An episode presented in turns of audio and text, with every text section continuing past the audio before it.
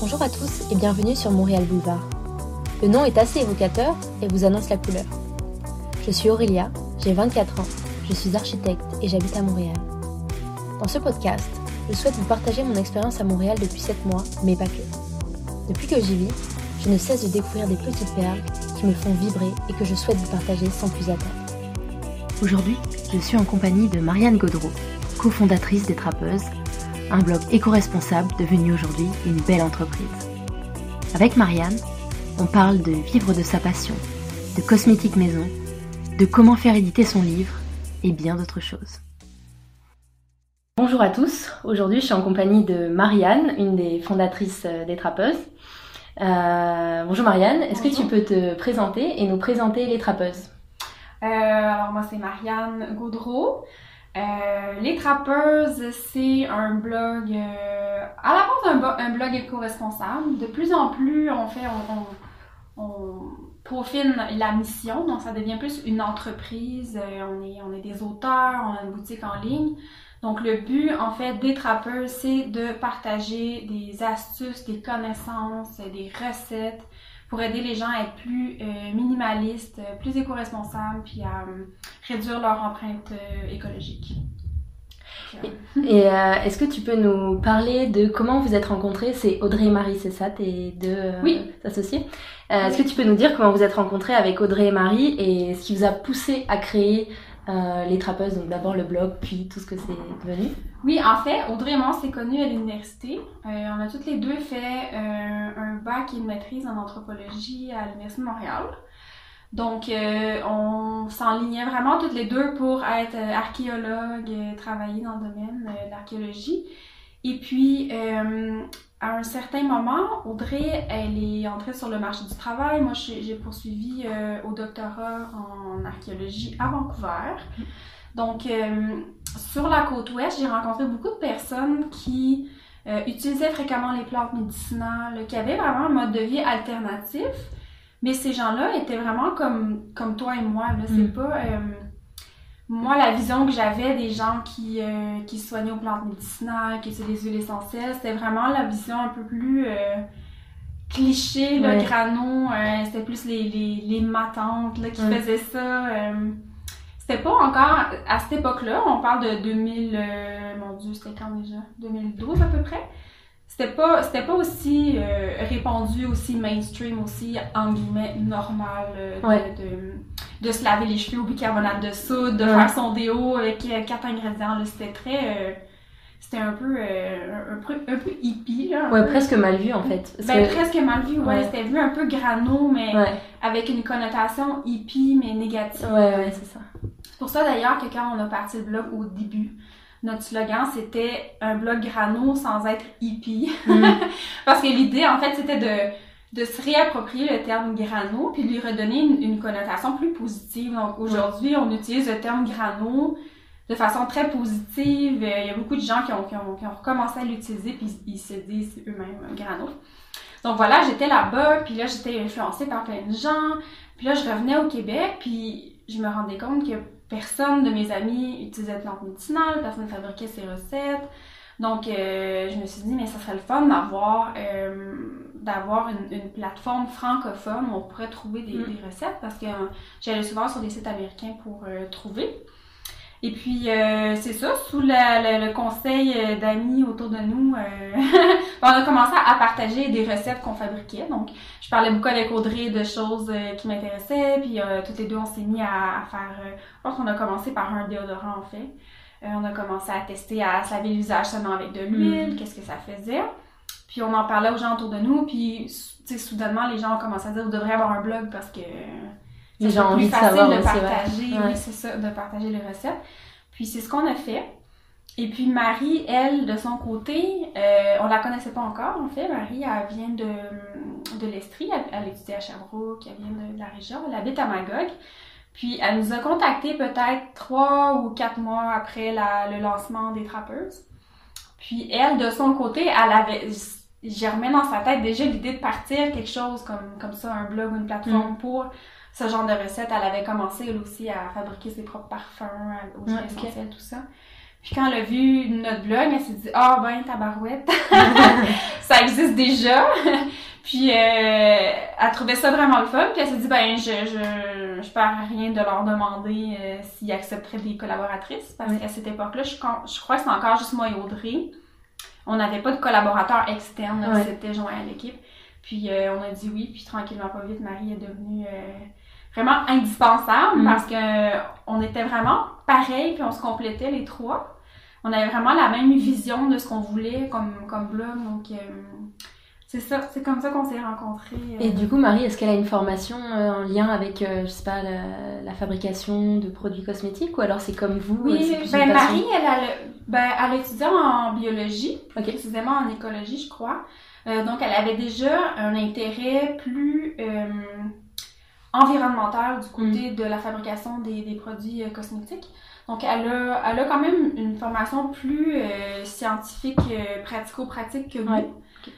tandis que moi et Audrey, on avait une, formation scientifique, mais plus en sciences humaines. Mm. Donc, on, a quand même une vision critique là, quand on, cherche des, recettes, des recettes, des informations. On est très critique dans ce qu'on mm. cherche. On fait quand même beaucoup, beaucoup de recherches pour s'assurer qu'on véhicule pas euh, n'importe quoi. Euh, mais en tant que tel, on n'avait pas nécessairement de formation en chimie ou en fabrication de cosmétiques. Là, ça a mm. vraiment été de l'auto... Euh, l'auto-formation. Et je voulais juste revenir sur le point, tu disais que donc c'est dans la côte ouest canadienne que tu as que tu t'es plus euh, intéressé à ça et que et tu commandais sur des sites américains tes plantes. À, ton avis, à quoi c'est dû le fait que ça se soit d'abord né dans la côte ouest euh, et puis aux États-Unis avant euh, le Québec ou... Ben en fait, euh, c'est pas nécessairement les plantes que j'achetais aux États-Unis, mais plus les blogs que je consultais. Mm. je sais pas pourquoi, c'est plus. En fait, la côte ouest a toujours été un peu plus hippie. Ouais. ben c'est ça, un petit peu plus ouverte à, tout ce qui est alternatif. Peut-être que c'est la proximité avec l'Orient en fait. Euh, mais à Vancouver, c'est pas rare d'avoir des bureaux où il y a un médecin euh, généraliste, euh, un acupuncteur, ah, ah un physiothérapeute. Donc, différentes approches à la santé du corps, à la santé mentale, à tout en fait, mais dans, dans les mêmes bureaux. Alors, si le médecin généraliste, lui, il arrive au bout de sa, sa, capacité d'intervenir, mais il va référer peut-être mm. au naturopathe qui, lui, a une meilleure connaissance de la nourriture, mm. euh, des suppléments. Donc, euh, je pense que c'est vraiment ça qui fait que les gens là-bas étaient plus ouverts à ce genre de sujet-là, puis ça fait beaucoup plus partie de leur quotidien de toute façon. Puis peut-être au niveau du climat, je sais pas si c'est... Peut-être c'est vraiment plus facile de cultiver dans un climat, je sais pas. je sais pas. Euh, je sais pas parce que les plantes médicinales là-bas, euh, moi je les achetais dans une pharmacie qui s'appelle Finlandia, qui est une pharmacie où il y a un pharmacien avec un comptoir à prescription. Euh, et il y a un plancher où il y a des plantes médicinales, mm. des capsules un peu ce qu'on retrouverait chez un, naturopathe dans une boutique de produits naturels, euh, donc, les deux, ils se parlaient, le mm. médecin puis les, les conseillères euh, en naturopathie. Euh, mais je pense qu'au niveau, c'est surtout le fait que c'est beaucoup plus, en tout cas, c'était plus répandu dans le monde anglo-saxon à cette époque-là. Je pense aussi qu'en étant au Québec, je, je sais pas pourquoi, mais je, pour trouver des informations sur le web, souvent on, les écrit en anglais, on fait une ah recherche de quoi en anglais. ouais, donc tu tombes plus facilement sur des sites américains. C'est ça, on est tombé plus facilement sur des sites américains. Euh, je sais pas pourquoi on, on, a fait ça, on n'a même pas pensé de vraiment hmm. rechercher euh, du côté de la France. Effectivement, quand on regarde du côté français, il y a beaucoup de vidéos YouTube de cosmétiques maison, oui, c'est Aromazone qui est en France. Oui, oui. Aromazone, ouais, c'est vraiment... Euh, c'est ça. une grosse euh, référence, quoi, quand tu veux des huiles essentielles ou que tu veux faire tes produits.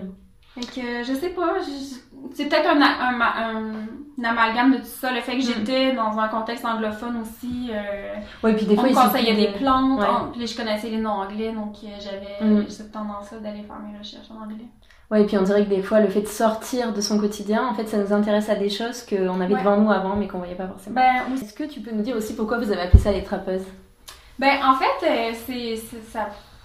Il y a plusieurs raisons, là.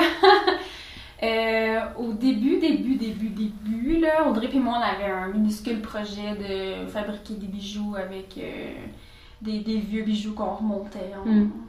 Euh, puis on avait appelé ça la trappeuse parce que ça, il y avait une, connotation avec le, verbe attraper. Mm. Puis comme on cherchait un peu des bijoux vintage à gauche et à droite, il y avait vraiment cette connotation-là. Puis euh, au début, quand on a commencé à partager certaines recettes, certains conseils écolos, on le faisait sur la page Facebook mm. de, la, minuscule euh, petite compagnie de bijoux, si on veut. Puis quand on nous a suggéré d'avoir un blog, euh, il y avait, ben on, était trois au départ, en fait, avec une troisième personne qui, qui est quand même partie rapidement. Euh, mais c'est elle qui nous a aidé à monter le site web. Puis là, on s'est dit, ben là, on est rendu trois, euh, on pourrait le pluraliser. Donc, on s'est dit, les trappeuses, est-ce que ça a du sens? Mm. Puis ça faisait quand même, tu sais, le, fait de trapper des choses, ou parce que là, il n'y avait plus le verbe attraper, c'était les trappeuses. Mais on se disait, le fait de trapper des choses dans l'imaginaire, c'est un peu comme aller chercher ouais, euh, des partir à la chasse de quelque chose. C'est ça, partir à la chasse d'informations. Puis c'est vraiment ce qu'on c'est vraiment ce qu'on faisait, là, parce mm. qu'au début, comme il n'y avait rien, il n'y avait vraiment pas de blog francophone, ce qu'on faisait, c'est qu'on fouillait un peu partout, puis on, on découvrait vraiment le monde du DIY. Ouais. Puis après ça, ben, on l'adaptait à notre sauce, puis on la partageait. Mm. Là, aujourd'hui, on est vraiment plus dans la création de nos propres recettes, nos propres... Euh, nos propres produits. Mm. On est moins on est moins en train de fouiller pour voir qu'est-ce qui se fait ailleurs pour ramener un peu les connaissances ici. Donc euh, mais reste qu'on on est toujours dans, cette optique-là d'aller chercher des nouvelles informations puis surtout de les vulgariser parce mm. qu'une bonne partie de ce qu'on fait c'est vulgariser euh, les connaissances. Mm. par exemple, les, les produits nettoyants, c'est tellement scientifique, toute la fabrication de produits nettoyants. Euh, qu'il faut absolument réussir à décortiquer tout ça puis à mm. vulgariser pour que les gens puissent comme, inventer leur propre recette. Ouais, Donc on est, on est pas mal là-dedans ces temps-ci. C'est euh... de la grosse recherche. Et euh, donc tu, tu, toi, tu as fait des études d'archéologie, donc euh, rien à voir avec ce que tu fais aujourd'hui, si ce n'est ben, chercher. Oui, c'est ça. Ben, oui et non. Là. Oui, en, en, général, mais non, parce qu'il y a une partie d'archéologie. En fait, moi, quand je suis partie à Vancouver, euh, je suis partie faire un, commencer un doc en archéologie, mais avec une approche beaucoup plus anthropologique, mm. où mon approche à moi, c'était vraiment d'essayer de d'amener ensemble les connaissances scientifiques par mm. rapport à l'archéologie puis les connaissances ancestrales autochtones. Oui, d'accord. Parce que ça arrive souvent que les, la tradition orale dans le fond, la compréhension de l'histoire de la tradition mm. orale, la compréhension de l'histoire d'archéologie, parfois ne concorde pas. moi, je m'intéressais beaucoup à ce phénomène-là. Mm. Euh, et puis, dans ce contexte-là, il y avait, il y a, dans la littérature, il y a énormément de recherches qui se fait sur les plantes médicinales et leur usage. Donc, j'ai mm. quand même euh, été, euh, mais j'ai quand même lu beaucoup là-dessus. Ah, oui. Fait que cette, cet aspect-là de euh, de comprendre mieux l'environnement, savoir à quoi servent les mm. plantes, euh, cet intérêt-là est vraiment venu quand même de mes études. Oui, donc euh, il y a aussi le côté redécouvrir des anciennes plantes, des anciennes recettes. Exactement. Parce que j'écoutais des podcasts qui disaient qu'il y avait plein de plantes qu'on considérait comme des mauvaises herbes qui en ben fait étaient. Ben, la plupart des mauvaises herbes, en fait, c'est des plantes très utiles.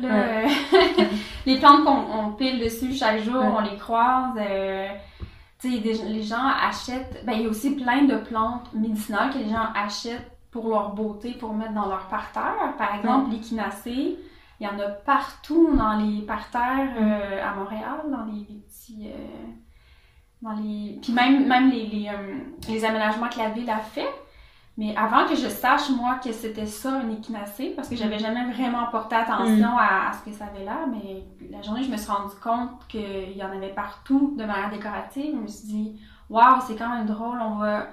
On achète ces plantes-là parce qu'ils sont jolis dans notre parterre, mais quand on a un problème de santé, ben, on va à la pharmacie acheter des capsules. Euh, c'est quand même drôle. Bah, mais c'est vrai, quand avec le recul, il y a plein de choses comme ça. Oui, oui. Exact. On réfléchit, on se dit, ouais, c'est. Comme le, le, pissenlit, par exemple, le plantain, euh, les gens les, les considèrent comme des mauvaises herbes, ils veulent pas les mm. avoir, mais après ça, on va acheter en pharmacie des produits qui vont avoir les mêmes effets mm. thérapeutiques que ces plantes-là. Pour... En tout cas, c'était. Euh, Faudrait revoir, en fait, je, la trouve vraiment fascinante. C'est pour ça que notre boutique le, côté euh, boutique en ligne, c'est pour ça qu'on mm. on, a appelé l'entreprise les mauvaises ouais, c'est ça que j'allais dire. les mauvaises herbes, c'est les bonnes herbes, tu sais. Puis il y a tout, tout le côté connotation rebelle, les mauvaises herbes qui poussent entre les craques de trottoir. Euh. Oui, souvent on dit ça de personnes un peu rebelles, ou d'enfants un peu rebelles, c'est vraiment une mauvaise herbe. Oui, c'est ça. Donc on trouvait vraiment le côté le fun. Euh, mm. ouais. voilà. Et euh, à quel moment vous êtes dit que vous allez faire des trappeuses votre travail en fait? Parce que tu disais au départ c'était un blog. Et à quel moment ça a basculé vers euh, la totalité de votre temps et que vous avez décidé d'ouvrir une boutique par la suite? Ben en fait, euh, je dirais en 2017, là, là en fait le blog prenait tellement d'ampleur malgré nous que c'était rendu presque ingérable d'avoir une vie temps plein mm. dans un domaine. Moi, j'étais aux études, Audrey puis Marie étaient euh, sur le marché du travail, donc on avait chacune un 35-40 heures mm. à un travail. Et puis, on mettait au moins une vingtaine d'heures chacune aussi sur le blog à côté. Donc là, on se ramassait à faire des mm. grosses, grosses, grosses semaines. Puis le blog, c'était vraiment comme totalement, ou, genre 99,5% bénévole. Euh, les seuls aspects, mais en fait, on peut même pas dire que c'était la rémunération parce qu'au fait, tous les frais reliés mm. au site web, euh, les, shootings photos, on les payait de notre poche. Donc, le peu d'argent qui était généré, ça servait même pas à rembourser ces frais-là. Euh, donc, on est arrivé à un, espèce de, croisement des chemins là, où on s'est dit, OK, soit on arrête, mais on n'avait pas envie, mm. ou soit on essaie d'en vivre. Parce que là, c'était invivable.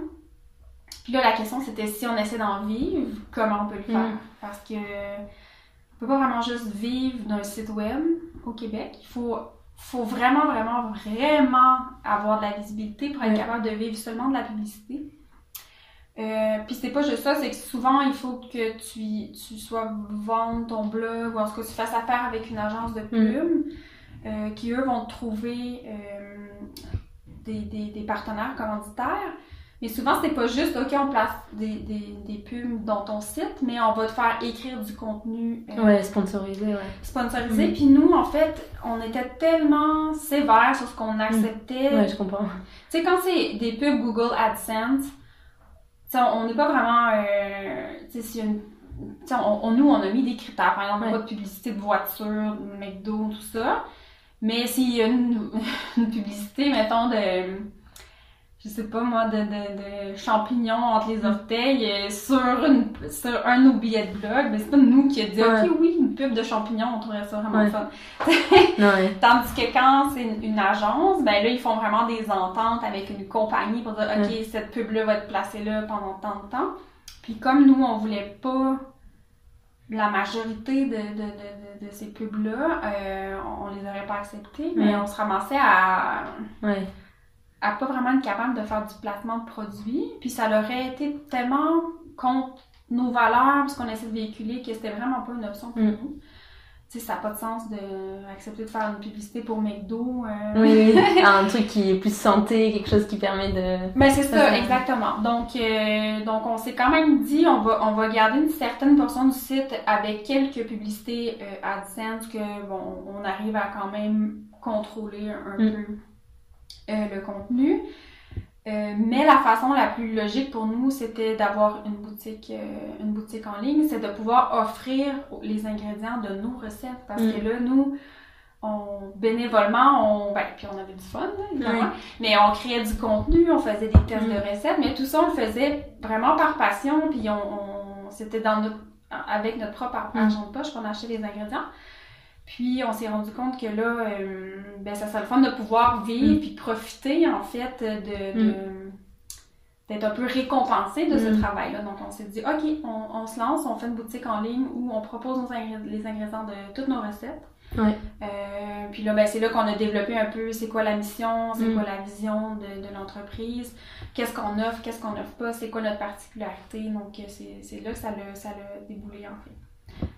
Et en fait, justement, je me demandais vos produits, comment mhm. vous faites pour les, pour les trouver? Parce que j'imagine que vous n'allez pas fabriquer euh, le beurre de karité. Non, exact. Mais ça, c'est la chasse. Euh, comment on appelle ça? C'est comme une chasse au trésor, en mhm. fait. C'est vraiment de bouche à oreille, recherche intensive sur Internet. c'est beaucoup, beaucoup, beaucoup, beaucoup d'heures de recherche. Mm. Puis beaucoup de PR pour essayer de, de trouver des gens. Même, il y a même, tu sais, des fois où on va comme faire le tour. Oui. on fait le tour des commerces, on pose des questions. Donc, c'est pour ça que souvent, euh, les gens sont réticents à, dévoiler leur fournisseur parce que c'est pas juste un nom, c'est rattaché à beaucoup d'heures de travail. Puis là, aujourd'hui, on a des employés, donc on a des employés qu'on paye pour faire de la recherche. Euh, mais en gros, c'est ça, c'est vraiment faire, faire la, la recherche, euh, mm. surtout sur le web, pour trouver les, les, les principaux fournisseurs. Euh, puis aussi, il y a beaucoup de laboratoires euh, qui fabriquent des cosmétiques euh, mm. partout autour de Montréal. Donc après ça, c'est de voir au niveau des volumes d'achat si, si, si, ça peut fonctionner. Mais ouais. on, a, on a nos contacts là, qu'on a réussi à, à se faire. Là, mais ouais. C'est tout le temps une chasse au trésor. Ouais, c'est ça, que je me disais, parce que c'est sûr que c'est la base de votre boutique aussi, les produits. Ouais, exact. Et euh, tout ce qui est, euh, parce que vous avez donc euh, les produits de base, et vous avez aussi tout ce qui est, je sais pas comment les ustensiles pour... Oui, c'est ça. Donc, on a un volet de la boutique. En fait, la boutique, on voulait vraiment qu'elle reflète le blog. Et puis, ce qu'on partage le plus sur le blog, c'est vraiment des recettes. Donc, la majorité de ce qu'on offre, c'est des ingrédients. Mais une bonne partie aussi, c'est des, des, des, articles un peu plus comme chroniques ou découvertes où on partage euh, des astuces pour réduire ses déchets ou mm. euh, des ustensiles ou des, des, accessoires que nous, on a intégrés. Mm. Euh, donc, c'était important pour nous d'offrir certains de nos coups de cœur. C'est sûr mm. qu'on n'offre pas tout, parce que le but, c'est pas de devenir, euh, en tout cas pour le moment, le but, c'est pas de devenir une boutique éco-responsable, c'est vraiment d'offrir les coups de cœur, les mm. produits des trappeuses. Donc, si moi, je fais le tour euh, de la boutique, je peux expliquer pourquoi on a choisi ça. Mm. Des fois, c'est un produit que Marie utilise, des fois, c'est un produit que mm. moi, j'utilise. Euh, des fois, c'est des fois c'est juste une alternative à un produit complètement banal. Par exemple, une brosse à cheveux.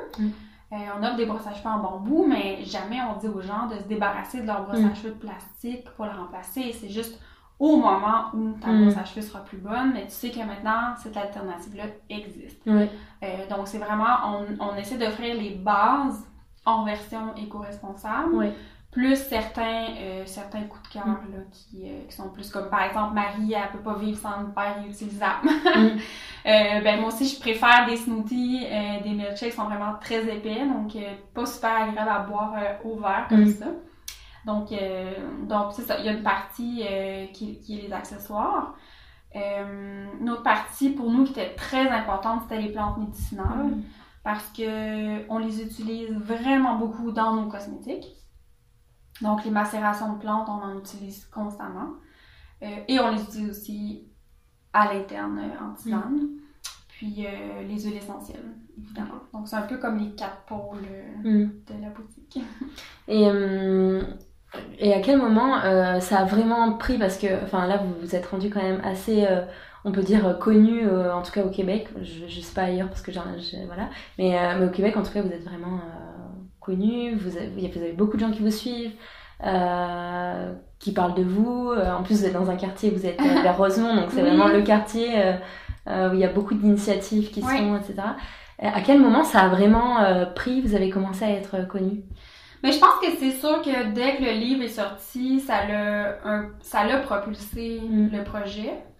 Euh, mais le, c'est un peu une, concordance de plusieurs événements. En fait, euh, quand on a pris la décision, Audrey, euh, moi et Marie, de, faire une boutique, on s'est lancé dans le projet début 2018. six mois plus tard, à peu près, on ouvrait la boutique en ligne. Et quelques mois plus tard, après, on publiait le livre. Donc, la mm. boutique en ligne, elle venait d'être... Euh, ça faisait quelques mois qu'elle était, était active, mais on n'avait pas encore les ingrédients. Donc, les ingrédients ont coïncidé aussi avec la publication du livre. Oui. Donc là, les gens qui nous suivaient déjà, euh, puis qui habitaient plus loin en région, qui n'avaient pas accès à ces ingrédients-là, ben, ils pouvaient les acheter de nous. Mm. Mais ça aussi, le livre a eu, a eu, pour effet de nous faire connaître vraiment mm. plus... Euh, de toute une, un pool en fait de lecteurs qui nous connaissaient pas, qui connaissaient pas vraiment les cosmétiques maison. Mais le livre, on l'a vraiment écrit avec une approche très très très euh, euh, comment dire? Une approche très vulgarisée, Mm. mais une approche qui est, ben, qui est le fun à lire parce que ben, on a toujours du plaisir quand on écrit nos articles, on a tout le temps nos petites blagues, puis euh, on est comme ça.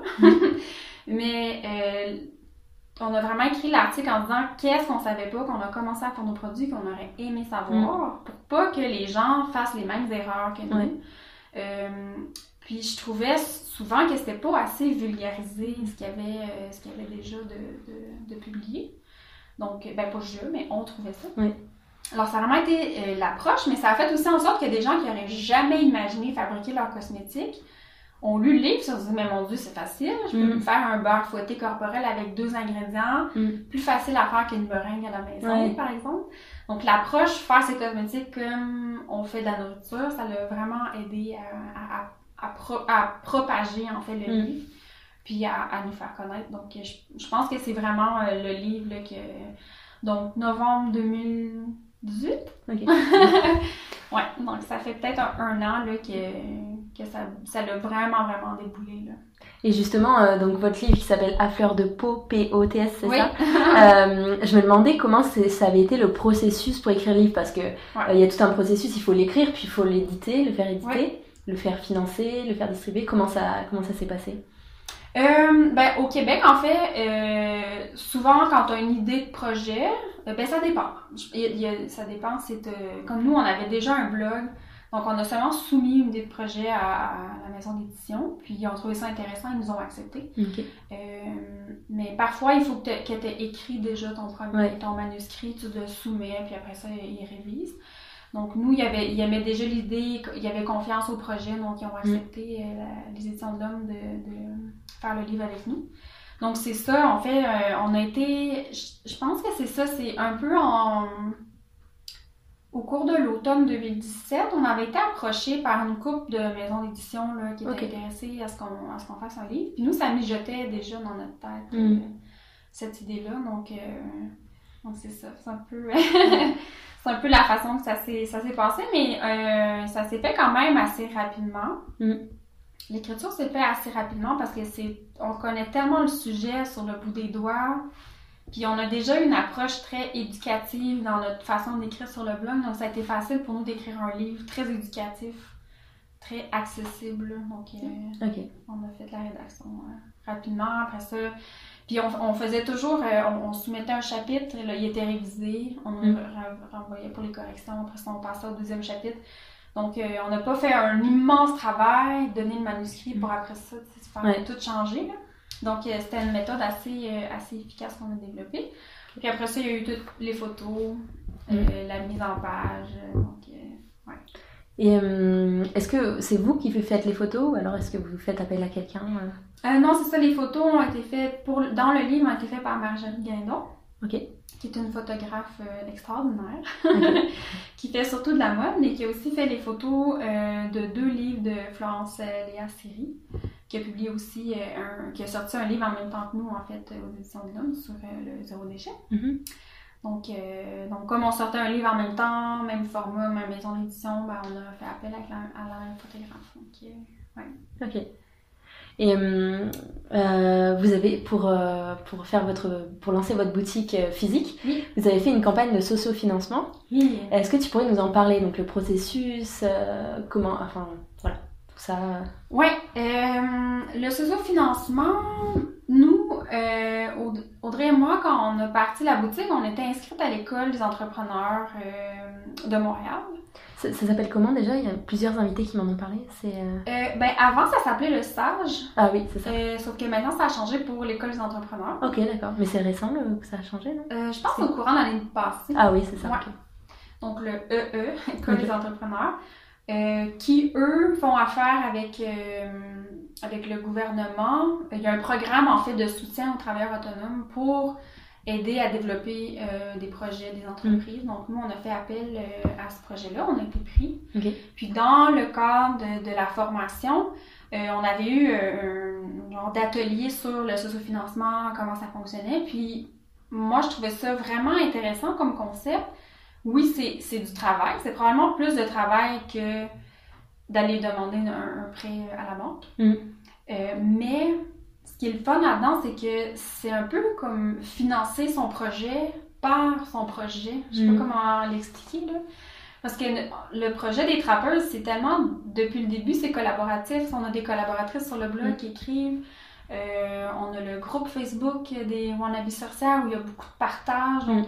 Ce côté, on, on aime que les gens se- s'approprient le projet. On veut, on, on trouve ça vraiment le fun que ce soit plus Mm. euh, partagé, pas juste euh, nous, notre entreprise.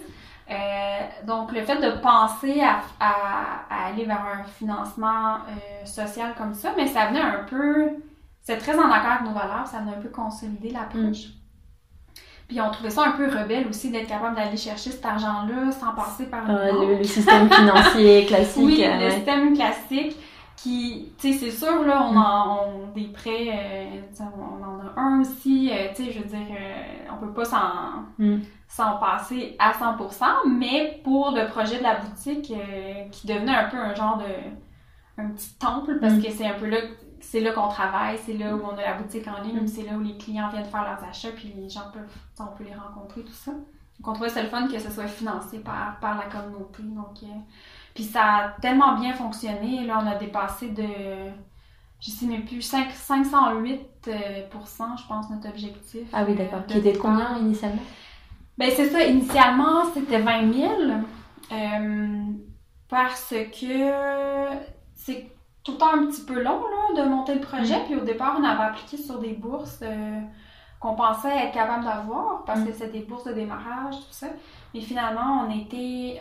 euh, notre entreprise avait 13 mois d'existence au, au lieu de 12. Donc, Ah oui, puis à cause Covid. de- de- des délais, on a dépassé les délais sans trop le savoir. On n'a pas pu Ouais. être admissible. Donc, euh, au départ, on, on pensait avoir ces. Donc, on les avait pas demandé Mm. dans le financement. Mais euh, si on avait demandé la- le, le montant total, en fait, euh, on aurait été proche du 70, 80, euh, 80 000, mais on a seulement demandé 20. Ok. Donc, une chance aussi. Ouais. Parce que des fois, c'est pas facile à atteindre aussi. euh, Ouais, non, vraiment. Vraiment, on a été surprise là, de, de l'engouement. C'était comme. c'était- assez hallucinant de voir ça. Mais en, même temps, on se disait, mais on, on répond à, à une, à une demande, on Oui. répond à un besoin. Et clairement, si, euh, si les gens nous supportent comme ça, c'est que. Ils veulent euh, plus de vrac, ils veulent Mm. plus de projets des trappeuses, parce que Mm. nous, ça, ça nous permet de- de- d'ouvrir la boutique, euh, d'avoir des employés qui peuvent faire plusieurs des tâches qu'on faisait avant pour que nous, on puisse se concentrer à créer plus de contenu, Ouais, écrire un ça. deuxième livre. Donc, euh, Oui, c'est ça super parce que encourageant. Ouais. vous aviez aussi des. Déjà, je pense que hum, ça dépend aussi des projets, parce qu'il y en a plein qui se font maintenant en, socio- en sociofinancement. Puis en plus, au Québec, j'ai l'impression que ça se fait beaucoup. Je pense que les gens sont intéressés Ouais. par les projets. Mais en plus, vous, vous aviez déjà quelque chose à offrir, c'est-à-dire le contenu de votre blog que vous aviez depuis des années. Oui, C'est ça aussi. C'est pas que Oui, vous partiez de zéro, c'est que les gens vous connaissaient, vous Mhm. gratu- enfin, gratuitement, bénévolement, vous fournissez donc euh, du contenu. mais c'est ça. C'est sûr qu'on partait vraiment avec une longueur d'avance, Mm. dans le sens où on n'avait pas besoin de de se faire connaître pour Mm. aller chercher euh, les sous. Parce que souvent, le plus grand défi dans ce financement, c'est ça. Ouais. C'est que tu veux mettre sur pied un projet, euh, mais tu dois en même temps aller chercher ta base de ta base de données ou Mm. ben, pas de données mais ta, clientèle que tu n'as pas encore tu veux Mm. aussi aller être capable de la chercher pendant la campagne Oui, c'est ça, parce que tu, investis les gens. euh, Ouais. Parce que j'imagine qu'il y a des contreparties, Oui. à chaque fois des choses comme ça, donc déjà ça, ça fait une petite euh, visibilité. Ouais. Et, euh, et en fait, par quelle plateforme vous êtes passé? Est-ce que c'est. on est passé par la ruche Ok, la Ouais. ruche, d'accord. Donc, euh, c'est pour ça que c'est ça. C'est sûr que c'est difficile de. C'est dans le sens où notre cas est un cas. C'est un peu du cas par cas, si on veut. Mm. Dans no- un- notre cas est spécial. euh, parce qu'on avait déjà quand même un, un bon lectorat, on avait déjà les gens qui avaient lu notre livre, Mm. donc c'est un peu un- une démonstration du support, si on veut.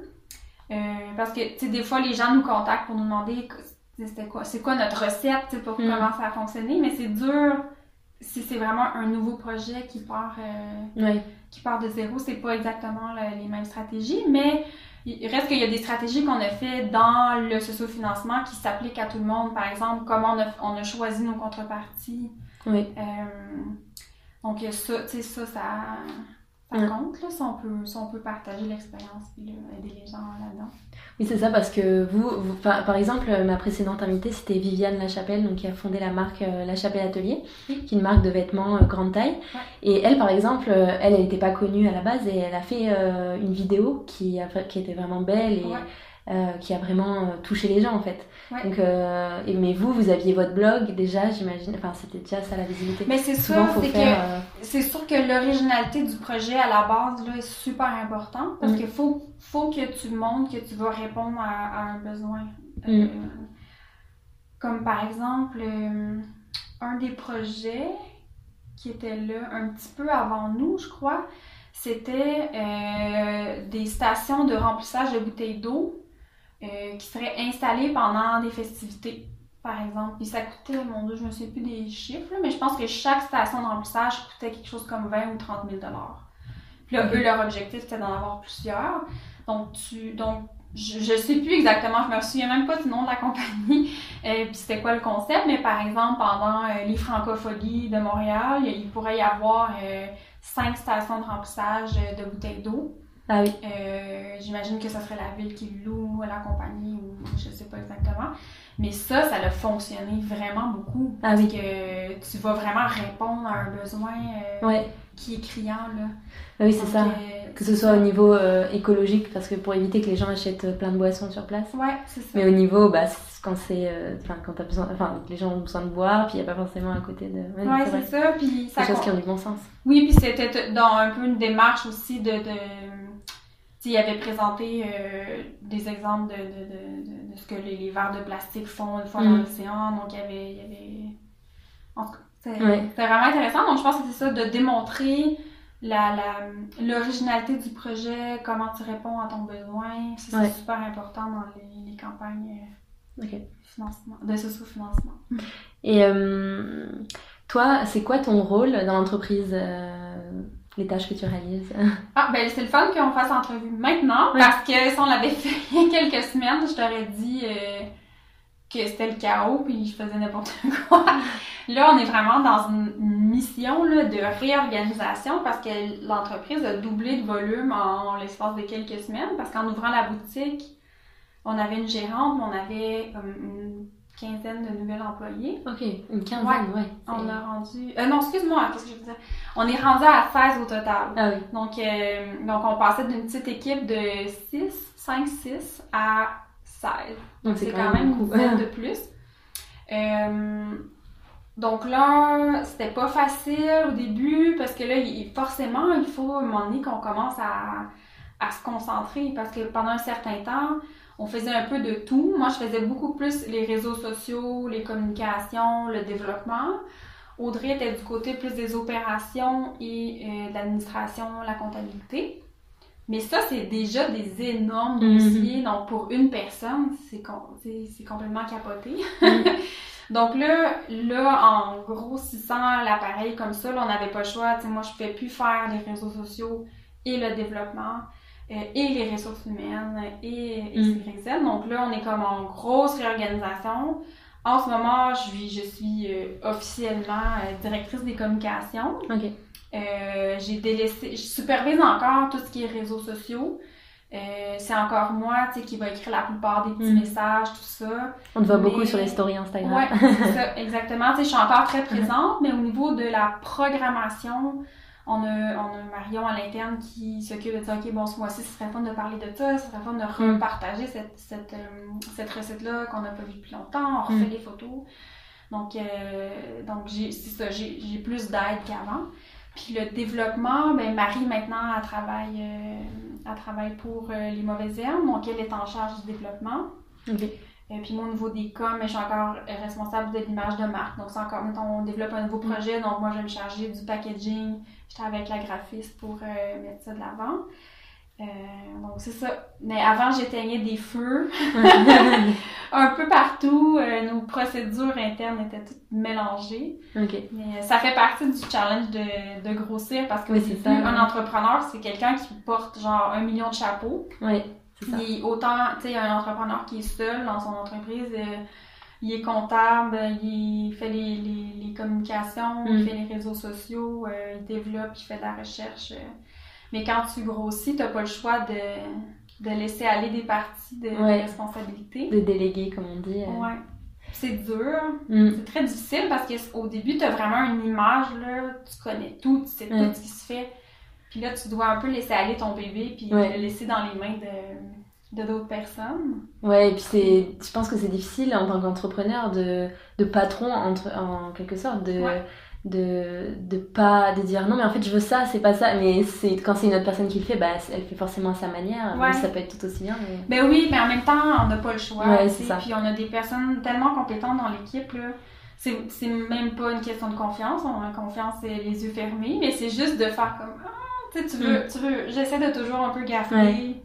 un œil pour voir, Mm. ok, c'est beau, c'est beau, je sais ça, ça se fait. Puis, Ouais. même un moment donné, euh, j'ai pas le choix, là, il faut que j'arrête de, de vouloir Ouais. savoir. Et euh, du coup c'est une entreprise les trappeuses ou c'est les mauvaises herbes et les trappeuses, ça marche Ben, pas en fait, c'est deux entreprises euh, différentes. Euh, les, les trappeuses, c'est vraiment le côté euh, contenu, donc Mm. le blog, euh, le livre. Puis les mauvaises herbes, c'est vraiment la boutique des Mm. trappeuses. Donc, c'est autant la boutique physique que la boutique en ligne que euh, la gamme d'ingrédients. Donc, c'est une, entreprise, mais c'est aussi une marque. Donc, c'est sûr que là, au niveau euh, Mm. fiscal, Oui, c'est ça que je me demandais. c'est plus complexe que ça, là, mais c'est vraiment. euh, c'est vrai. Tu sais, la, la grosse entité en haut, c'est les trappeuses, puis les mauvaises herbes, c'est un peu comme Ouais, une branche. une branche, ouais. Et aujourd'hui, est-ce que vous en vivez financièrement de Oui. ça? Oui. Ça fait. Ben, en fait, depuis. euh, on a, on- quand on s'est dit, OK, on arrête nos emplois, euh, on a embarqué tout de suite sur la. la Campagne. euh. non, Mm. pas la campagne, mais ouais, le- la mesure STA. Puis on était financé. C'est quoi ça la mesure En fait, c'est ça, en fait, le programme du gouvernement Ah, qui, est offert euh, à travers l'École des entrepreneurs. Donc, c'est Mm. la mesure de soutien aux travailleurs autonomes, STA. Euh, et puis ça, ben, c'était, ça nous assurait un salaire minimum pendant qu'on développait notre entreprise. Ah oui, d'accord. Donc, au début, c'est sûr qu'on avait un salaire minimum jusqu'à ce qu'on lance Mm. l'entreprise. Puis à un moment donné, l'entreprise euh, palliait, donc elle nous donnait un, Mm. à, à complémenter ce salaire-là. Puis depuis, euh, depuis un an là, qu'on est, on est plus sur la mesure STA, ça s'est terminé. Puis euh, on vit euh, 100% de, de l'entreprise depuis. On est vraiment fiers. Ouais, c'est sûr, c'est C'est c'est génial de, de vivre de sa passion. Et puis, Ouais, ben, chose on en vit, sens. mais on, on embauche aussi plein de Oui. gens. Euh, je sais plus, on est combien à temps plein, mais la majorité des employés euh, sont à temps plein. ok. Donc, euh, ouais. Et donc, votre business model, pour résumer, c'est principalement, ça vient de la boutique, en fait, de la vente des produits, c'est ça? Ouais. Et de votre livre? Ben, le livre, en fait, on, on l'écrit en tant qu'auteur, donc Mm. c'est pas un revenu qui va à l'entreprise. Ouais. C'est vraiment un revenu d'auteur euh, Mm. personnel. Mais c'est principalement, c'est pas, c'est pas le livre qui nous, euh, Mm, qui ouais. nous fait vivre. J'imagine, c'est toujours le monde de l'édition, euh, ouais. Le monde de l'édition, euh, pour vivre d'un livre au Québec, là, ben, un, faut pas que tu sois trois auteurs. Mm. Peut-être que si on avait, à la, au, au, au nombre de livres qu'on a vendus, si on avait été une auteur, on aurait pu avoir un salaire annuel pour une personne. Mm. Mais à trois, c'est sûr que ça fait, ça Ouais, fait j'imagine. une grosse différence. Mais c'est surtout la boutique, euh, Mm. la boutique physique, la boutique en ligne. Est-ce que vous faites... euh, parce que des fois, dans les stories, j'ai vu, euh, même surtout avant Noël, t'as partagé des, des produits qui te tenaient à cœur, etc. Est-ce que c'était euh, ta volonté personnelle ou alors est-ce que des fois, vous avez des... un peu comme une inf- des influenceurs Ah oui! euh, Euh, ben quand c'est quand c'est un partenariat, on le dit toujours. Ok. Donc on va écrire là, publicité ou ad. ben, en fait, Mm. on fait tellement jamais je me rappelle même plus ce qu'on doit écrire, mais je pense que c'est publicité qu'on écrit. Est-ce que tu parles des, des chaussettes? Oui, je parle Ah, par c'est exemple des chaussettes. non, ça c'était vraiment mon, Ouais, mon ok. initiative personnelle parce que j'ai découvert, j'avais découvert ça un moment donné, puis euh, j'en avais acheté. Puis là, je m'étais dit, ah, je vais en racheter, je trouve ça vraiment le fun. J'ai partagé parce que c'est le fun de pouvoir. En fait, pour mise en contexte, c'est des choses, c'est des chaussettes qui donnent une partie de leur profit à un, un organisme X. Donc il y a les chaussettes euh, qui achètent des livres, euh, des chaussettes qui sauvent les, les chiens errants. Donc euh, non, ça c'était une initiative. Ok. C'est quand même assez rare qu'on fait du placement de produits, là. Puis souvent, c'est même pas du placement de produits, c'est juste une petite compagnie qui nous ont contactés, puis on dit seriez-vous intéressés à faire un, un partenariat, parlez-nous, faire un concours, puis tu sais, si on aime les valeurs d'entreprise, on aime ce qu'ils font, ben, on, accepte. Là. Ouais. Puis euh, la plupart du temps, on le fait en échange d'un produit, c'est même pas Oui, c'est. En fait, c'est pour un peu alimenter votre communauté, pour leur oui, montrer leur euh, des, choses, qui euh, existent, leur donner de la visibilité parce qu'on mm. aime ce qu'ils font. ouais. Je pense que je me Là, je pense que la dernière fois qu'on a eu un partenariat payant, c'était avec la, la, fondation, euh, pas la fondation, le fonds de solidarité FTQ. Puis dans le fond, on avait écrit un article de blog sur leur blog. Euh, on avait été payé pour le faire. On l'a fait aussi avec Cascade. Donc, c'est souvent plus des partenariats comme ça qu'on fait. OK, ouais. Donc, on est payé pour écrire du contenu sur leur blog, puis hmm. on le relègue après. Oui, je pense que je connais pas très bien le monde de, de, de l'influence, etc. Mais moi non plus. mais, mais, je pense qu'au Québec, c'est plus difficile euh, de... Enfin, c'est pas plus difficile, je dis c'est pas plus difficile, mais c'est moins développé encore, je pense, par rapport à ce qu'on peut voir aux États-Unis ou en France. C'est ce que j'avais entendu dire quand je t'ai dit, qu'il y a moins ce côté encore euh, financier d'Instagram, mm. euh, même s'il est de plus en plus.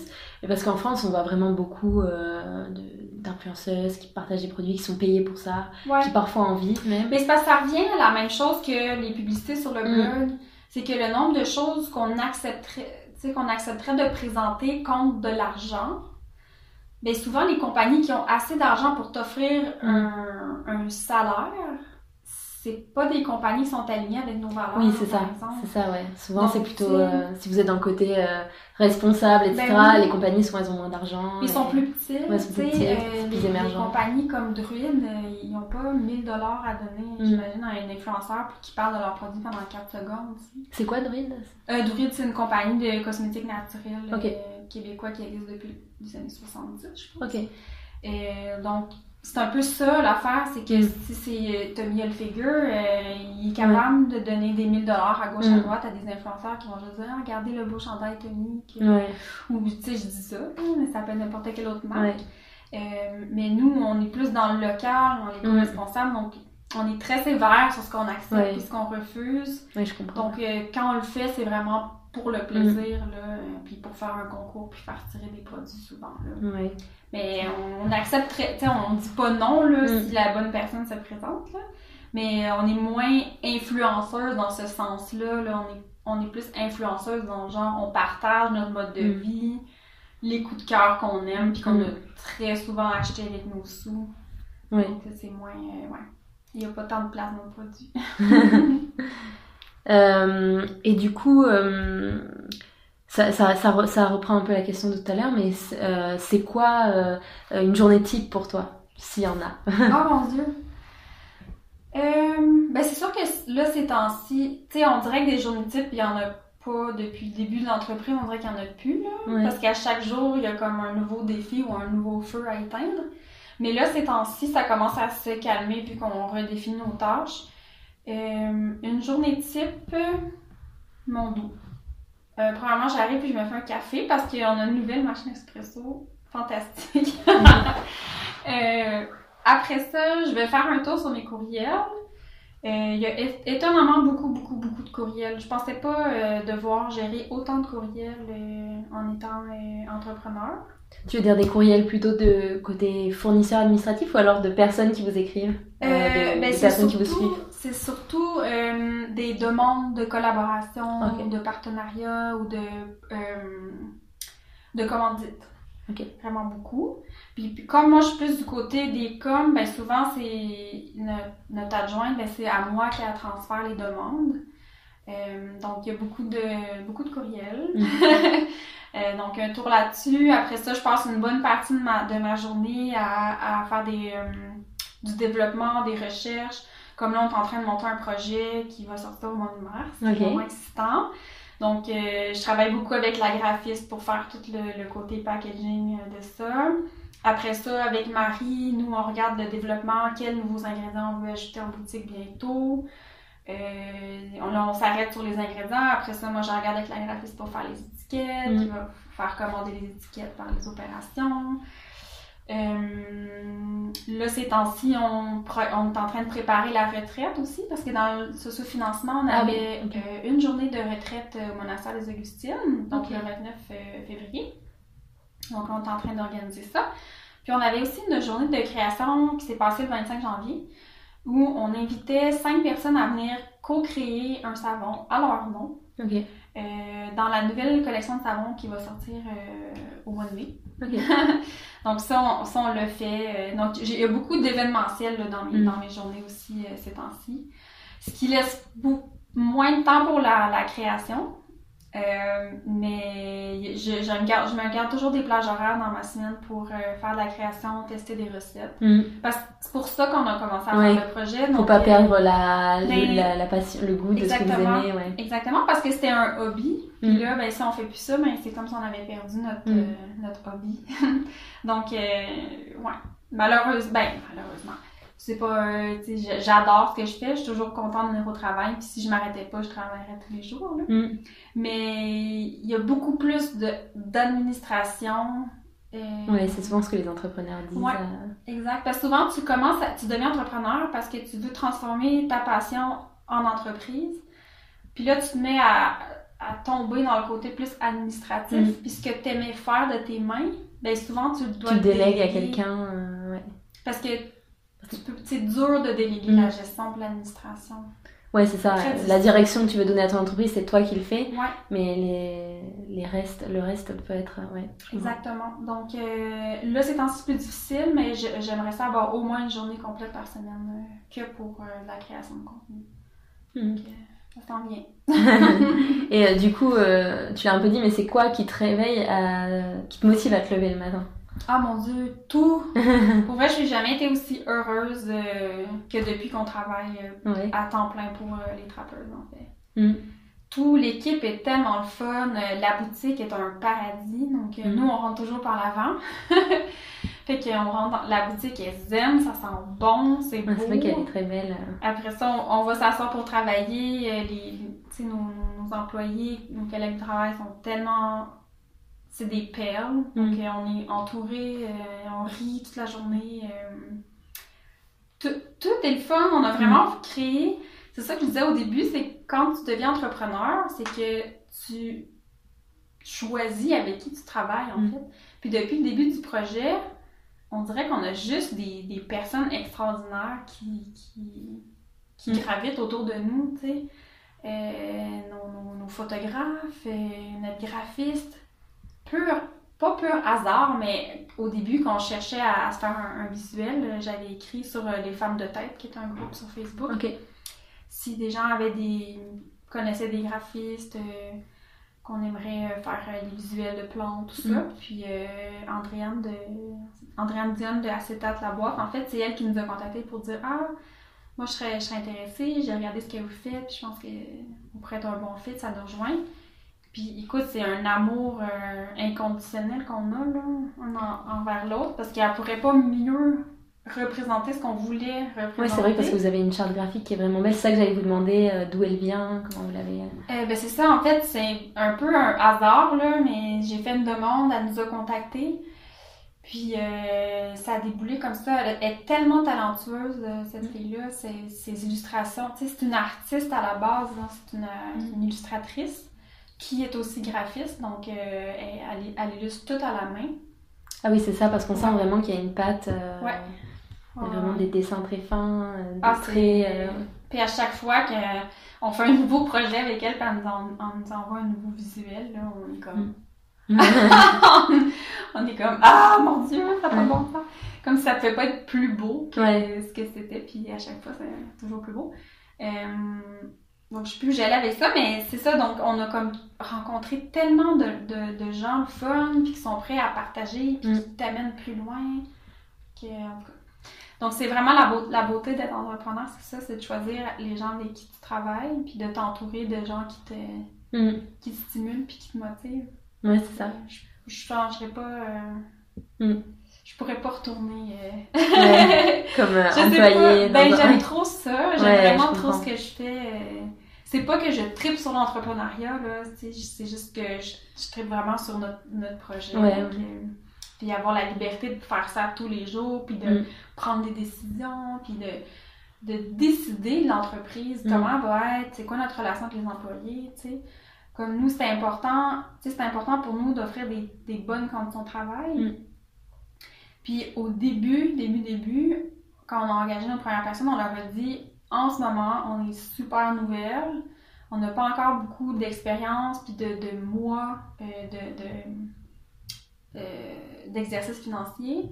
Donc là, on leur a dit, on, on, doit commencer par un salaire minimum, mais sachez que nous, pour nous, un salaire minimum dans notre entreprise, on constate que ça devrait être au moins 15 En bas de ça, c'est vraiment pas assez haut. Donc, on leur a dit, aussitôt qu'on est capable, on va vous augmenter. Puis ça a pris, je pense, trois ou quatre mois, puis on a été capable d'amener tout le monde en haut à ce salaire-là mm. et, plus, dépendamment des, responsabilités.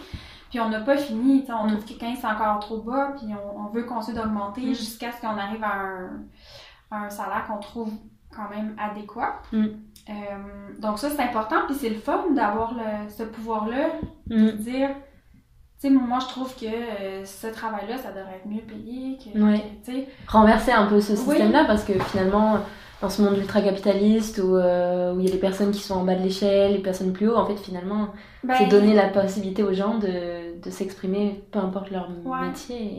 Et, pour nous, c'est super important. Puis on se remet toujours, on se dit toujours, si nous, on faisait ce travail-là, combien on aimerait avoir, mm. tu sais. C'est pas... Euh, parce que nous, on se on n'a pas fait des études en marketing. Mm. on n'a pas fait des études qui fait qu'on est là. Donc, mm. c'est peut-être plus facile pour nous de se dire, de, de, de comprendre la position d'une personne qui fait l'emballage des colis, par exemple. Mm. Euh, parce qu'on aurait pu, nous aussi, être emballeur de colis dans, dans une compagnie qu'on aimait, tu sais. Puis, emballeur de colis, c'est juste que la, la tâche n'est pas moins importante, c'est qu'il y a peut-être moins de responsabilité, par exemple, que la personne qui est en charge de faire les, commandes ou les achats. Mm. c'est vraiment juste une question de responsabilité. Mais pour nous, c'est important que cette personne-là ait un salaire adéquat, qui, mm. faut pas qu'elle qu'elle ait la misère à payer son loyer, euh, qu'elle mange pas bien parce que, donc, euh, donc c'est ça. Donc on essaie encore de, d'amener les, salaires à la hausse encore mm. plus euh, pour que ce soit réaliste avec le, le coût de la vie. Là. que ça, en tout cas, ça, ça nous motive vraiment beaucoup. Mm.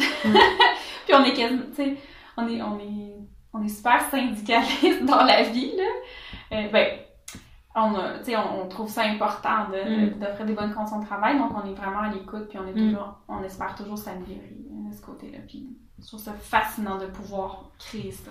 Oui, c'est sûr, je, je comprends. Et euh, donc, tu as dit qu'il y avait un projet qui arrivait en mars, donc on a hâte de, voir ça. Il y a quoi comme projet en règle générale euh, euh, pour les trappeuses pour 2020 ben, C'est sûr qu'il y a un deuxième livre en préparation. Par contre, c'est dur de dire une date. Je sais pas si il sera publié en 2020. on va essayer. Mais il y a probablement d'autres ensembles de fabrication mm-hmm. qui vont s'en venir. Euh, certainement d'autres ingrédients. Puis euh, des plantes médicinales, c'est tout ce que je peux dire. Et, euh, vous, faisiez, il me semble, je sais pas si vous les faites encore, des ateliers de fabrication. oui, là, je, sais pas si vous les faites toujours. On en fait encore, on en fait moins qu'avant parce que on a, en tout cas, il y a tellement de choses à gérer, là. on c'est parce qu'on essaie d'en développer aussi à l'interne, parce qu'on a des employés euh, vraiment extraordinaires. On a une savonnière dans l'équipe, là, qui fait des savons depuis des années. Euh, elle fait aussi ses shampoings solides depuis des années.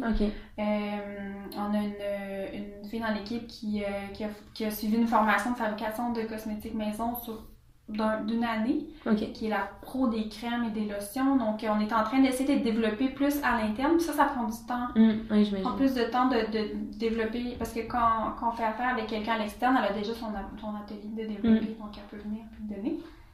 Donc, pour euh, pouvoir offrir plus de variétés, on essaie de, de le faire à l'interne. Mais euh, on, va, on va en offrir plus là, dans les prochaines semaines. C'est ça. Mm. OK. Puis on aimerait sortir aussi un peu du contexte cosmétique puis aller euh, offrir d'autres types d'ateliers. Donc euh, peut-être euh, broderie, mais c'est sûr mm. avec toujours un peu une association, là, par exemple, broderie de fleurs ouais. médicinales, de fleurs sauvages. D'autres, d'autres cours d'identification de plantes à l'extérieur, mm. plus des ateliers d'herboristerie aussi. Et est-ce que euh, toi, personnellement, tu as un challenge pour 2020, mettons, euh, puisqu'on est en Ah, début, encore début de l'année, donc tout le monde s'est donné des bonnes résolutions, des challenges. Ah, Est-ce que toi, t'en as un? Ben, moi, j'ai vraiment tendance à être quelqu'un qui est, hum, qui est très workaholic. Mm. Euh, donc, mon challenge, c'est de m'arrêter puis de prendre soin de moi parce que je suis capable de juste travailler, travailler, travailler, Mm. travailler, travailler. Là, il est rendu 9h du soir, j'ai pas soupé. J'ai mal dîné parce que je m'étais pas préparé Mm. un lunch puis j'ai grignoté les croustilles. Mm. Euh, fait que je pense que c'est d'essayer d'avoir un horaire plus fixe puis de me dire, OK, à telle heure, j'arrête, demain est là. On Mm. dirait que mon, le concept demain est là, là. Je suis pas capable de me rentrer ça dans la tête. Ouais. Je me dis, là, si j'en fais ce soir, je vais avoir moins de choses à faire demain, mais en même temps, si je dis ça, je vais toujours, Ouais, je vais toujours avoir quelque chose à faire. ouais, c'est ça. Donc, c'est de mettre les- des limites puis de les respecter pour me forcer à prendre du temps pour moi, je pense. C'est un Et, peu ça, ouais. mon défi. Et euh, aussi pour parler de Montréal, parce que mon Ouais. podcast c'est Montréal Boulevard. Oui. Donc, euh, ça t'évoque quoi Montréal? Pourquoi t'aimes cette ville? Qu'est-ce que ça t'évoque chaque jour? Ah mon dieu. Euh, c'est vraiment drôle parce que ça fait longtemps que je suis à Montréal. Ça fait depuis 2004. Tu viens d'où au départ? Je viens de Kakuna, qui est un petit village en Bas-Saint-Laurent. Ok, d'accord. Toujours au Québec. à 5 heures d'ici. Mm. Ouais. Euh, c'est ça, ça fait tellement longtemps, puis j'ai toujours vécu dans Rosemont Ouais. ou Villeray. Je, je suis allée en Villeray un petit peu. Euh, je vais presque jamais au centre-ville, donc j'ai vraiment l'impression, quand les gens parlent de Montréal et qu'ils n'aiment pas ça, je comprends pas parce que Mm. Moi, ce que j'aime pas, c'est le centre-ville, mais Ouais. vais jamais. C'est pas, euh, c'est pas un problème. Fait que je suis tellement habituée d'avoir une vie de quartier, de faire mes courses à vélo, de me rendre à pied partout. Mm. Euh, j'ai l'impression de vivre dans un village, en fait. Mm. Fait que moi, Montré- Montréal, ça m'évoque... euh, Mon Dieu, c'est c'est dur à dire. Ça m'évoque quand même... Ça m'évoque pas la ville au sens de, de grosse ville comme, Mm. comme on a euh, souvent en tête. Euh, mais je trouve que c'est vraiment un, un univers où il y a tellement de créativité. Mm. Euh, il y a tellement d'initiatives citoyennes vraiment intéressantes. Je sais pas, on, on peut jamais s'ennuyer, il y a toujours quelque chose à faire. Mm. Je profite pas toujours tout le temps des activités, comme tu sais, par exemple le festival de. Tu sais, les grosses activités, le festival de jazz. En même temps, il y en a tellement que c'est difficile de toutes les faire. Ouais. Mais il y a plein de petites activités de quartier qui sont intéressantes. Euh, Je sais pas, je me sens tellement chez moi à Montréal, alors que. Ben, je me sens chez moi souvent un peu partout. Mm. Mais, mais la ville, pour moi, c'est c'est plus facile d'être. euh, C'est plus facile d'être éco-responsable, je trouve aussi. Oui, parce qu'il y a Parce plus. que- euh, on, on doit être plus minimaliste de toute façon en ville parce qu'on habite dans des Oui. plus petits espaces, donc déjà il y a ce Il y a moins de place, donc j'ai moins de biens personnels. Mm. Euh, je peux aller travailler à pied, je prends mon En transport, sinon Il y a c'est beaucoup toujours. d'épiceries ouais. zéro déchet. Euh, mais j'avoue que le grand air me manque Mm. Fait qu'un jour, j'aurai peut-être un, un chalet Ouais. ou une maison en campagne. C'est vrai que Montréal, c'est l'avantage, c'est que c'est quand même vraiment pas loin au final de la nature en fait. Tu prends la voiture ou tu prends, euh, bon, plutôt la voiture à Montréal parce qu'il n'y a pas beaucoup de moyens de transport pour aller à l'extérieur de la ville. Ouais. Mais tu prends la voiture en 40 minutes, euh, une heure maximum. T'es capable T'es en pleine campagne. euh, moi, je vois, les derniers week-ends, je suis sortie de la ville. Mhm. Puis t'as pas l'impression que t'es qu'à 45 minutes de Montréal en fait. Oui, c'est ça. C'est quand même facile de s'évader. Ouais.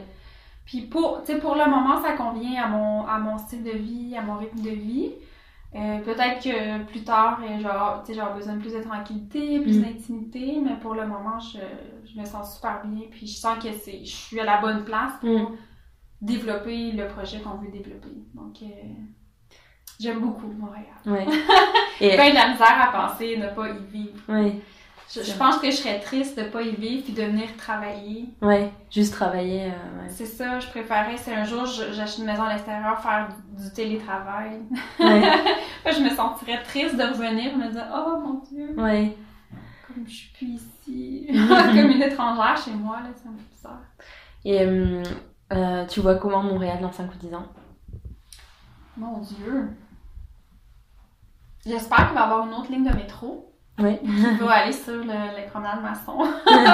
Parce que je déménage là-bas dans, dans pas très long. Euh, ben, j'espère un- une amélioration du transport en commun. Mm. Euh, tu sais, c'est sûr que c'est déjà bien à comparer à d'autres villes, mais je trouve qu'il y a, il y a quand même une amélioration qui pourrait être faite euh, pour desservir. Par exemple, c'est ça, le, le, le vieux Rosemont. Ouais, c'est un espèce de Ça- place sans transport, euh, enfin juste Oui. avec des bus, mais alors que c'est Euh, mani- c'est super beau d'habiter Ouais. là-bas, mais Même chose avec le Myland. euh, Mm. C'est un peu, tu sais, souvent, s'il y, a- il y a une boutique euh, qui est là, j'aurais tendance à pas y aller parce que j'ai pas envie de devoir prendre un métro et un bus. ouais, c'est ça. Euh, puis peut-être plus de lignes d'autobus qui font pas juste faire nord-sud et est-ouest, Ouais, qui ont des trajets. C'est vrai que c'est euh, c'est ça.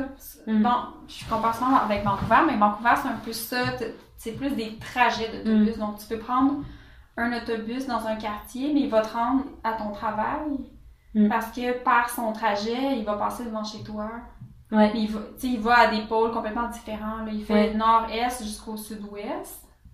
Fait que t'es pas obligé de prendre, t'as pas besoin de faire de transfert. C'est peut-être un trajet plus long, mais juste le fait de pas devoir transférer. euh. Ouais, c'est vrai. Mais ça, il y en a de plus en plus. Avant, il n'y en avait pas vraiment, puis là, Mm. la ville en a ajouté. Euh, mais j'espère, euh, c'est ça, j'espère quand même d'amélioration au niveau du transport en commun, puis euh, plus de, de pistes cyclables. Mhm. Oui, c'est vrai. Mais il y, en- il y en a un peu quand même, mais Il y, en, il y en a, oui, il y en a quand même, mais souvent, ils sont pas toujours en bon état. Oui. Pas toujours protégé des voitures. Ouais, pas toujours protégés des voitures, ça c'est sûr. Et c'est vrai que c'est difficile parce que c'est une ville où l'hiver, bah, quand même, on va dire peut-être 4-5 mois de l'année, les gens Ouais. font pas de vélo. Donc Ouais. c'est sûr c'est ça ce qu'on peut se comprendre que la ville va pas forcément investir dedans. Enfin, c'est toujours délicat comme. euh, Ouais. Mais bon, on, on croise les doigts qu'il va y avoir des améliorations. Mais c'est plus l'état des chemins qui fait Ouais. que c'est difficile. euh, parce qu'à vélo, euh, t'es quand même assez vulnérable. Donc les Ouais. nids de poules, euh, ça peut être euh, très dangereux. Ouais, c'est ça. Il y en a beaucoup avec l'état des routes. Et... C'est ça, exactement. Déjà qu'en voiture, euh, il y a beaucoup de gens qui ont des problèmes avec leur voiture, mais Ouais, avec un vélo, c'est sûr. ouais. Mais la ville est, est tellement en transformation, il y a tellement de quartiers qui sont en train de changer, Mm. ils sont en train de, de devenir plus. Tu sais, ils commencent à avoir une épicerie zéro déchet dans presque tous les quartiers, donc c'est très, c'est très motivant. Ouais. Donc, euh, je dirais que peut-être que va le- juste continuer, je pense. Ouais, c'est ça.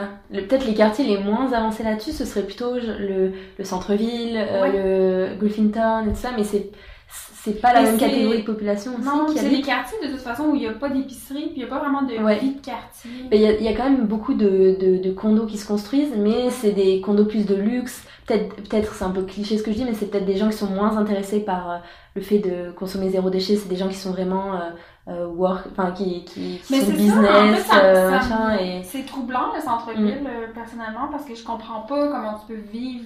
Tu sais, il n'y a pas vraiment d'épicerie. Mm. Euh, je comprends pas.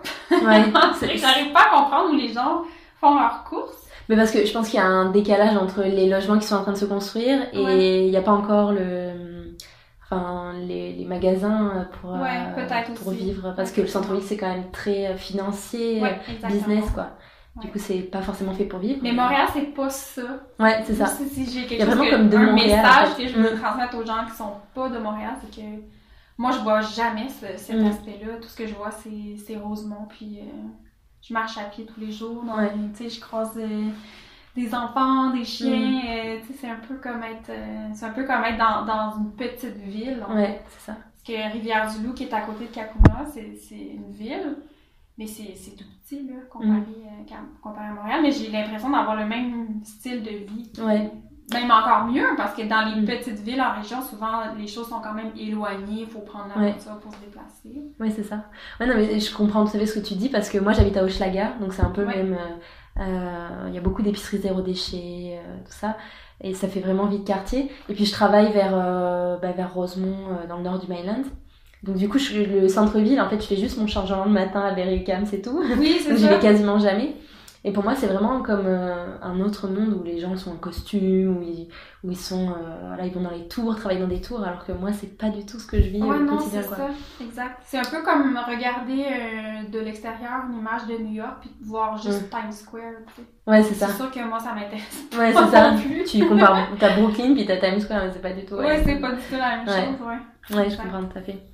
Euh, mais je pense que ça, c'est très Amérique du Nord aussi, parce que moi, en tant qu'Européenne, euh, souvent les villes, elles sont plus, enfin, en tout cas en France, puis dans les pays limitrophes, les villes sont peut-être plus homogènes. Oui, il y, a moins de, de districts financiers. Il y en a, mais ils sont plus à l'extérieur de la ville, en fait. C'est ah. l'inverse de l'Amérique du Nord. Tu vois, Paris, c'est la défense, c'est, c'est, bon, Paris, c'est une petite ville comparée à Montréal, mais euh, c'est plus petit que Montréal? Oui, en termes de superficie, c'est ah beaucoup plus petit. euh, mais Montréal, c'est très étalé et c'est beaucoup moins dense, donc il y a moins de ah. population. Euh, mais Paris, c'est, c'est une petite, vraiment une petite ville, ça fait 8 km par 10, donc c'est vraiment pas, pas long. Que tu peux traverser à pied en une heure Paris. Et, euh, et, en fait, le district financier, c'est la Défense. Donc ça fait même pas partie de Paris, c'est collé à Paris, mais c'est un endroit où personne va. Tout le monde va travailler là-bas. Enfin, tout le monde, une bonne partie, mais sinon, moi, par exemple, j'y suis quasiment jamais C'est un peu en banlieue, en fait. C'est en banlieue, c'est ça. Alors, Donc les gens vont en banlieue pour travailler dans le district financier. Et euh, les villes quartiers, les petits quartiers. Euh, euh, mais je pense que c'est valable dans plein de villes européennes. C'est, euh, c'est vraiment, tu vois, comme Rosemont, des petits Rosemont, des petits Hochelaga, tout ça, tu peux retrouver cette ambiance-là dans plein de quartiers différents. À Paris, euh, tu peux choisir d'habiter dans tel ou tel quartier, ce sera telle ou telle ambiance, mais ça reste et tu peux marcher à pied, tu peux aller au restaurant, tu peux aller au café, t'as des bibliothèques dans chaque quartier, enfin tu vois, c'est vraiment. Et du coup, je pense que c'est très nord-américain d'avoir le centre-ville au milieu et, et d'autres quartiers résidentiels autour. Ben oui, effectivement, parce que les villes se sont développées beaucoup plus mm. tard qu'en Europe, oui. Et que ça s'est développé aussi un peu à une époque où mm. les, les gratte-ciels commençaient à se faire construire. Je veux dire, ça a été plus facile d'intégrer ça au centre des villes ouais, qu'en Europe où les villes étaient déjà mm. construites longtemps. Ouais, c'est ça. Puis ça a été construit autour de l'automobile aussi. Ouais. Donc c'est... Comme je suis architecte, moi, c'est des questions qui m'intéressent euh, pas mal, mais c'est pour ça qu'on a des autoroutes qui traversent Montréal de part et d'autre, alors qu'en en, Europe, c'est pas forcément le cas. Hmm. Mais c'est intéressant à, comprendre. ouais, c'est ça. ouais, vraiment. Euh, est-ce qu'il y a une personne qui t'inspire au quotidien? Oh, Mon Dieu. Une ou des, ou ça peut être une personnalité fictive, réelle, euh, connue, pas connue?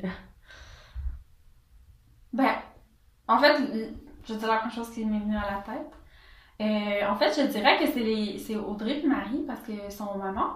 Hmm, puis on dirait que j'arrive pas à comprendre comment ils sont capables de faire tout ce qu'ils font hmm. en ayant la charge mentale d'avoir un enfant aussi. Hmm. Tu sais, moi je travaille fort, mais quand j'arrive à la maison, je peux vraiment décrocher puis me dire ok, je rentre. Euh, je me fais quelque chose de rapide ou je me commande une poutine. je cherche une poutine à côté. Puis si j'ai pas envie, euh, je, je, je passe la soirée à écouter des films. Euh, mm. Puis mon chum, il fait ses affaires, mm. puis c'est tout. Tandis que quand t'as un enfant, ben, tu commences un deuxième shift de travail. Oui, c'est ça. Donc, euh, ça, je trouve, moi, ça m'inspire vraiment beaucoup parce que je me dis, mon Dieu, mais c'est, ils sont capables de faire tellement de choses. Mm. Je sais pas si c'est le propre de la femme, là. ben, c'est sûr qu'aujourd'hui, les tâches parentales sont beaucoup plus partagées qu'avant, mais je trouve ça quand même fascinant. Surtout Marie, là, en ce moment, qui a son bébé avec mm. elle à la maison. On fait des réunions Skype euh, à tous les mardis avec elle, puis euh, elle a son bébé dans le porte-bébé, puis je la vois faire des sauts, là, puis mm. elle écoute ce qu'on dit, puis elle est quand même à l'écoute de son bébé en même temps. Donc, c'est vraiment la, la, capacité de faire plusieurs choses en même temps, mm. comme ça, qui ça m'inspire. Je dirais que c'est ça qui m'est en tête euh, en premier. Ok. ça fait un peu. Mm. Euh, non, mais c'est intéressant. un peu licheuse de mes collègues. non, mais c'est très intéressant. Et puis, euh, et, et enfin, une œuvre peut-être que tu conseillerais à nos auditeurs qui t'a inspiré dans ton quotidien. Ça peut être n'importe quoi. Une œuvre, mon Dieu. J'ai tellement l'impression d'être déconnectée là, depuis, depuis qu'on a parti d'entreprise. Là je suis comme plus trop au courant des nouveaux disques, les nouveaux, tu sais, comme mm. auteur-compositeur. Euh. Hmm. ça fait tellement longtemps que j'ai pas lu de livre. Mon Dieu. Si t'en as pas, c'est pas. Mais j'en ai sûrement. Mais peut-être qu'il aurait fallu que je réfléchisse euh, plus longtemps. Ben, peut-être, euh, mon Dieu tous les albums de Neil Young. Je pense que on les écoute en boucle à la boutique. Ok.